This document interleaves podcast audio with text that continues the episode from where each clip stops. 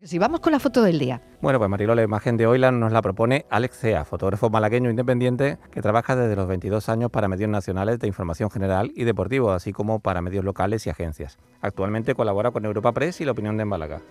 Su trayectoria también abarca tanto la fotografía institucional, corporativa y publicitaria como la docencia en distintos cursos de fotografía e imagen audiovisual.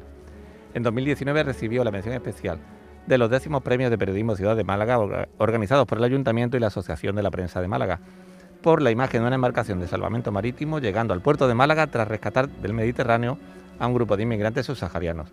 La fotografía fue realizada para Europa Press y esta es su propuesta de hoy.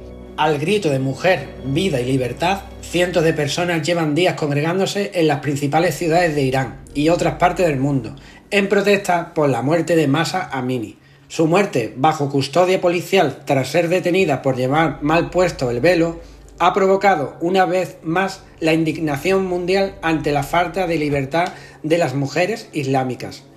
Así, decenas de mujeres se cortaban el pelo en señal de protesta, como se muestra en la imagen del día de Yassin Akgul para la agencia AFP.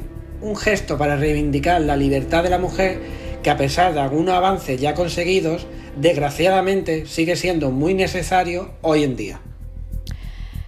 Este viernes, que además se cumple una semana del inicio de las protestas por la muerte de la joven Amini cuando estaba bajo custodia de la policía de la moral, la policía de la moral de Teherán, que la detuvo por llevar el velo mal colocado. Amnistía Internacional ha denunciado la brutal represión y el uso de perdigones, balines de acero, gas lacrimógeno, cañones de agua para reprimir las protestas que hoy nuestro fotógrafo del día nos ha resumido. ¿no? Eh, les traslado el discurso de una activista que dice lo siguiente. Durante 43 años nuestras mujeres han resistido la oscuridad, la explotación y la opresión de este sistema misógino. Como mujeres debemos ser capaces de hacer que las voces de las oprimidas sean escuchadas por el mundo y que se las apoye y que se las oiga. Las iraníes multiplican los vídeos que hay ahora mismo en redes, quitándose el velo o bailando en la calle, algo que también tienen prohibido y por lo que pueden ser detenidas por bailar en la calle. A los señoros ayatolás se lo están poniendo difícil.